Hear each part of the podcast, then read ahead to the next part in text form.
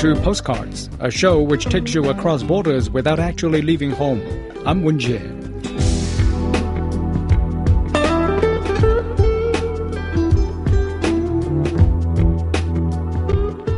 A South African charity is offering a door of hope to mothers unable to look after their newborn children.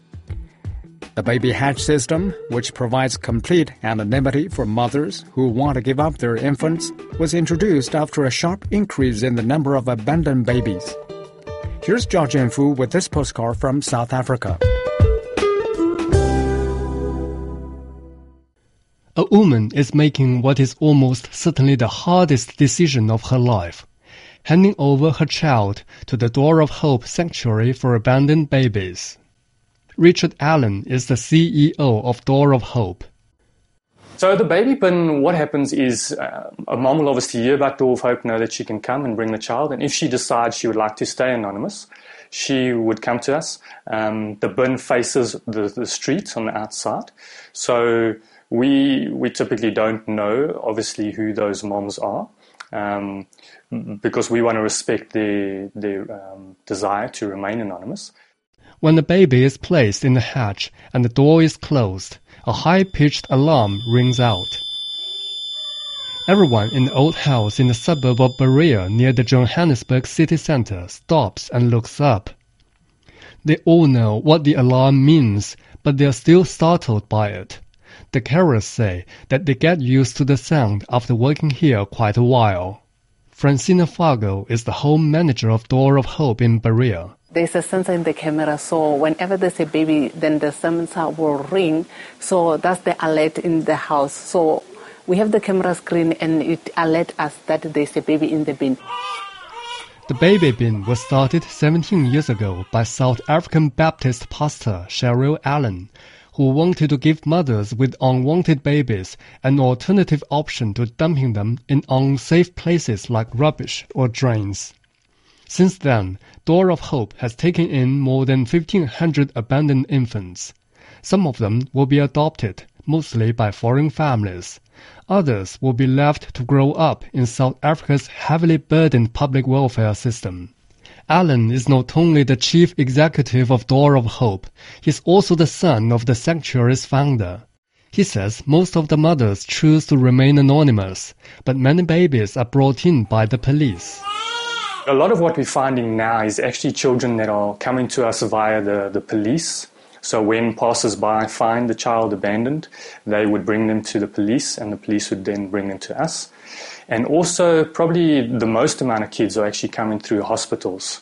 So after a mom has given birth to the child, um, they then abandon the child in the hospital and the hospital uh, contact us. Adoptions in the country have decreased at an alarming rate. According to the Department of Social Development, only 1,100 adoptions occurred in 2015, which is a 30% decrease from the previous year. The National Adoption Coalition of South Africa, or NACSA, cites various reasons for this decline, including poverty, mass urbanization, widespread gender-based violence, and high levels of HIV infection. It is estimated that in 2010, roughly 3,500 babies were abandoned, and this figure has not been updated. But NACSA believes that the number of children abandoned in South Africa increases annually. Priscilla Retzler, a 33-year-old carer at the sanctuary, says she sobbed the first time she saw a baby coming through the baby bin. When I first came here, I think a week later, then the child came through a bin and I cried. I just broke into tears that really can somebody just put a child in a bin just like that? But the child had even a note that I love you, my, my child. It was touchy. It was something that is unusual to me as a human being that, you know, somebody can do something like that to a child. Now she finds joy in helping the babies. When I get here, I just, my heart just my spirit just flow. I'm just fine. Seeing these babies, it makes me happy. So it's, it's a reward for me at the end of the day. 19-year-old Georgina Smith was the first baby left at Door of Hope. She was one of the lucky few to be adopted by her family from the United States. Georgina returned to Door of Hope in 2016 and she served as a volunteer. I didn't really know what to expect. Um, I thought, you know, I'd feel more connected to Africa and more connected to my roots and to be able to see, you know, kind of my second family again. Um, and I think that was really what I was expecting was just to kind of fall in love with Africa and learn more about where I came from. Georgina is studying music at East Carolina University and has performed at the Royal Albert Hall in London. She says working at Door of Hope and seeing the care and love given to each baby made her emotional. Yes, I was definitely full of questions um, just regarding my mother and mm. South Africa and what the Door of Hope actually like means to me because I've been it's been such a big part of my life mm-hmm. now for my entire life, but really understanding the way that it works. Mm-hmm. So now I feel like I can let go. It is nap time for the toddlers, and while Priscilla busies herself with putting them to bed, Francina sees to it that the new arrival is washed, fed, and her documents processed.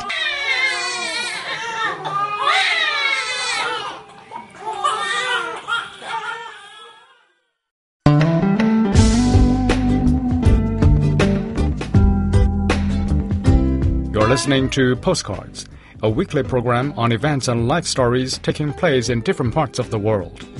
You can listen to our show at newsplusradio.cn.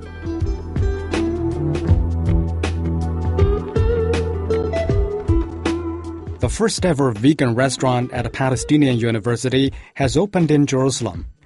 The Safdi cafeteria at Al Quds University stems from a group of teenagers keen to educate people about animal rights. Here, I'd like to share with you this postcard from Abu Dis, the West Bank.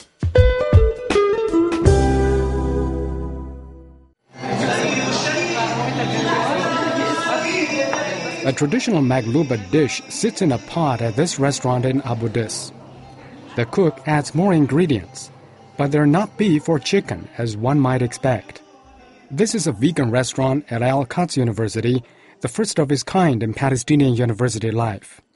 It's called the Safdi Cafeteria, which means serendipity in Arabic. It caters for vegans, vegetarians, and those seeking to break from the traditionally meat-heavy Palestinian diet. The idea has been a hit with students such as Sharon Rabi.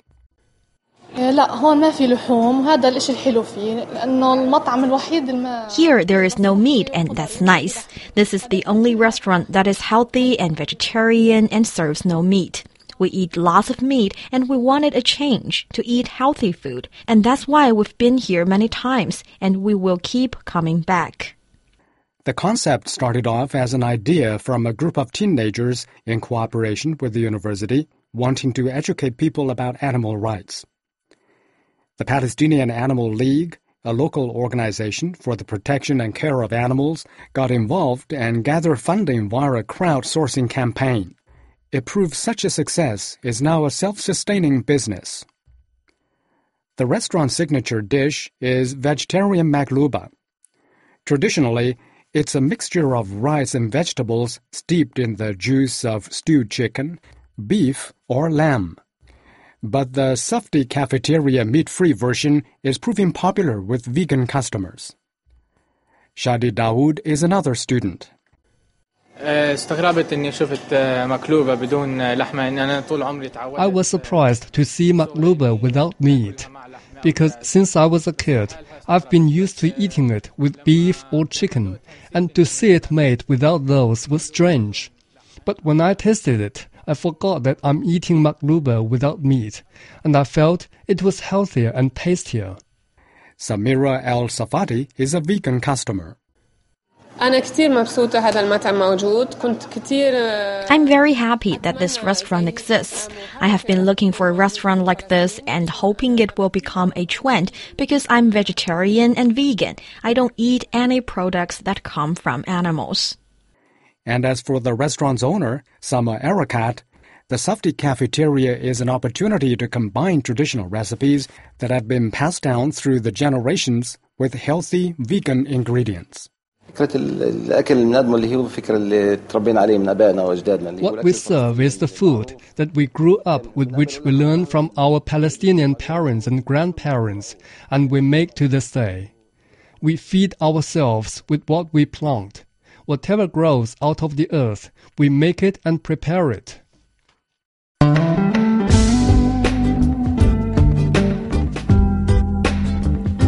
You're listening to Postcards a weekly program on events and life stories taking place in different parts of the world. You can listen to our show at newsplusradio.cn.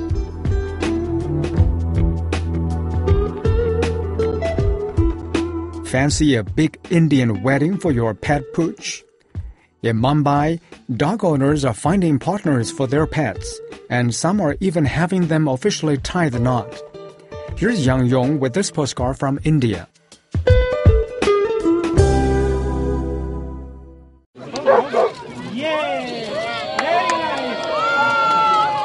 Duchess and Pepper, two golden retrievers, look slightly confused as the owners exchange marital garlands and have them walk around a fire to complete their marital vows in traditional Hindu style. A priest stands by and chants mantras in Sanskrit as people throw flowers on the newlyweds. 34-year-old Palomita Ghosh is the owner of the bride, Duchess. We're looking for a good groom, good house, so that she can meet her partner.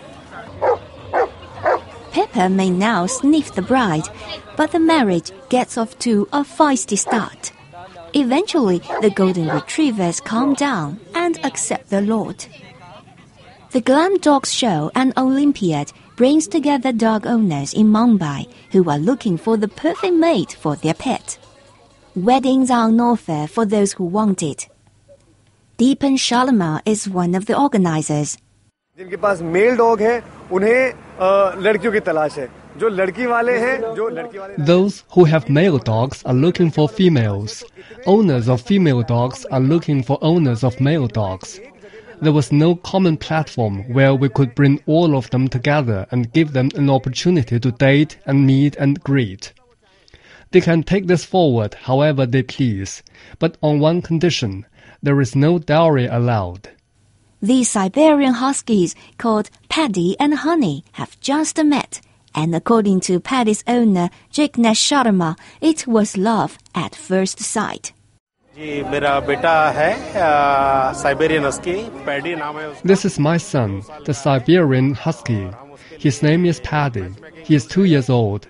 We were looking for a match for him. We've been here since early this morning, and after having met many owners, we liked Mr. Patel's honey.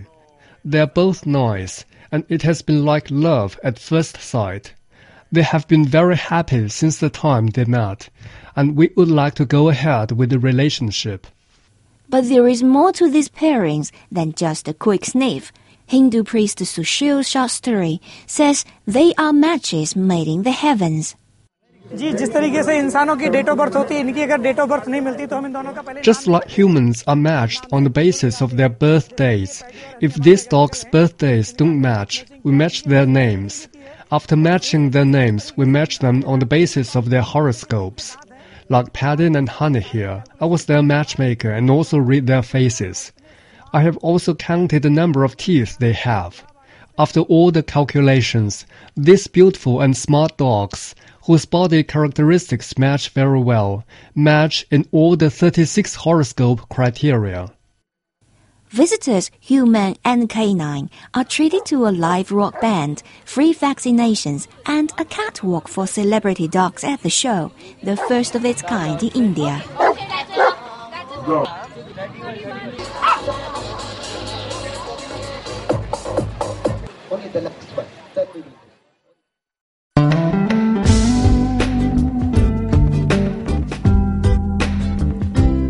Listening to Postcards, a weekly program on events and life stories taking place in different parts of the world. You can listen to our show at newsplusradio.cn.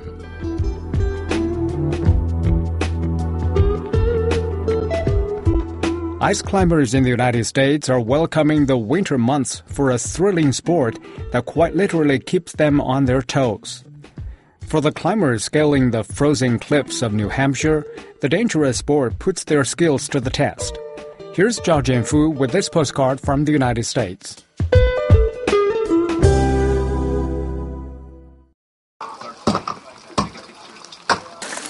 Ice climbing is part adrenaline rush, part puzzle solving test. That's how climber Chuck Monjack of Medford, Massachusetts describes it after circumventing an obstacle while learning to ice climb on Frankenstein Cliff in New Hampshire's Crawford Notch State. It's a much more aggressive sport than uh, rock climbing. You don't try to tear pieces of rock out or, or make a new hold, you know, beat the rock up so you have a place to stay. You use what's available. The cliff was not named after the monster story, but the 19th century German landscape painter who was attracted to the beauty of the cliffs. Groundwater seeping out of the granite creates extraordinary ice falls each winter. Climbing such ice structures is thrilling and dangerous. Elsewhere in the park is Arethusa Falls, where an 18 meter pitch attracts climbers. Akiko Kawai, 51, of Medford, Massachusetts, is climbing with two partners. She describes her method of digging into the ice for support. You're listening to a specific thunk for when your ice tool goes in. There's a sound that a perfect like placement makes. With a pick in each hand and spiked boots, climbers slowly move up the ice mountain. Here is climber Danny Rodriguez there's a lot of uh, trust in your toes. Um, so like when you're kicking uh, the crampons into the ice, you literally only have those uh, two spikes up front um, in the ice, and then just making sure like, all right, is this actually enough to support me right now? Can I let go of the axis and actually keep climbing? As Kawai packs her gear following several successful climbs, she says she doesn't dwell on the sport's dangers. At the same time, you're trying to remind yourself, look at the ice and appreciate like how beautiful it is because it's just stunning.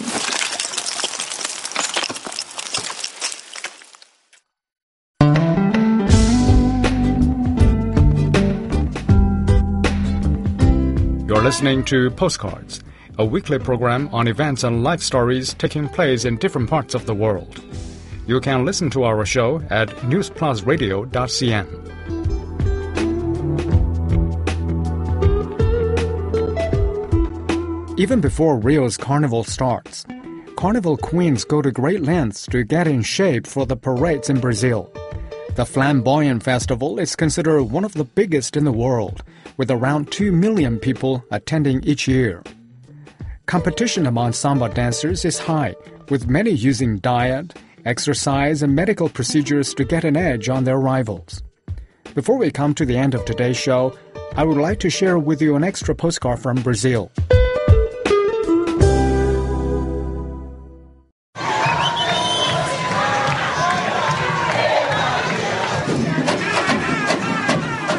The Rio Carnival is a spectacle of color and movement with samba music and dancing some of the highlights. Paloma Bernardi is a samba drummer's queen and actress. She leads the drums of the Grand Rio Samba group. She's been hitting the gym to prepare for the parade. Então toda essa preparação me traz um condicionamento físico. E isso é importante para aguentar, né? All this preparation and physical conditioning is important to withstand the 90 minutes. One must drink lots of water at the parade and food must be watched. One month in advance, I try to eat less so I'm not too heavy for the parade. Many samba queens, like Bernardi, start their training regime with the use of muscle building exercises. While being a samba queen is the utmost honor, the next step is to be a samba muse, like Luciana Gimenez. In an industry where looks count, many dancers seek the treatments and exercises that can give them the edge over their competitors. Their career often starts with the samba dancer's wing, where the best of each community exhibit lean bodies and graceful movements. Former drummers queen Bianca Salgueiro is currently a muse at the Salgueiro Samba Group. She's visiting the clinic of Dr. Caroline Frota, who specializes in beauty enhancing treatments. Salgueiro is getting amino acid injections, believing they might help her reach her desired 10% body fat, meaning a drop of 5%. Vale a pena porque eu acho que é um, um trabalho que a gente faz o ano inteiro. It's worthwhile because we work on it all year around and it's a great emotion. Being there, parading, looking well, it's good for a woman's ego and even for future opportunities after carnival. I believe this whole effort to be worthwhile. Dr. Frota says Salgueiro's leg muscles are now very strong from her gym work. Para as coxas da Bianca ficarem definidas, teve ela malhou muito, ela malha muito. Bianca's legs are very well molded. She worked out a lot and she had amino acid supplements and a personalized diet, all to gain muscular mass. This is what we've been doing for the last four years. Rio's most popular carnival queen, the model and actress, Vivian Araujo, is rehearsing intensely with her dance teacher, Luis Fernando Silva. Araujo is a regular at the Formula Gym Club. As well as muscle building using weights, she says dance is a must in order to boost her performance at the carnival parades. E aí, e o mais bacana é de você, né, perder caloria. Dancers are happier, that's a fact. Yes, and what's great is that you burn calories. You become leaner. It helps me a lot. Her job is to dance in front of 300 drummers and players of various percussion instruments. The drummer's queen is the most coveted role, and they belong to a select group of 12, one for each of the top tier samba groups. But this is a truly international carnival, with people coming from all over the world to join in the fun. 50 women are participating in a new kind of event, the World Samba Congress, at a hotel in Rio. For these women, samba dancing in itself is the best way to enhance their body shape. Michelle Gemma Finlayson is the organizer of the Congress. So in samba, uh, it's all about curves. So even if you don't have a lot of curves, there's lots of little tips and tricks that we can do to accentuate those curves. So in particular, we, we look at posture, standing up nice and tall, drawing the belly in, tilting the pelvis out, extending our frame. So we're always trying to look longer and leaner, but then have some type of shape and sensuality to it. Thirteen of these women took part in the first World Samba Queen competition. Only non Brazilians participate, all of them samba dancers from around the world. Sasha Mazu from Australia uses a different approach to prepare for the contest yoga. My preference is to do yoga um, and yeah, stretch my body, keep everything in balance so I can dance until I die. and apparently, Sasha's approach has positive effects. Later that evening, she won the first ever World Samba Queen Championship. During Carnival, Sasha also parades in Rio Estacio Samba Group, one of the most traditional in the city.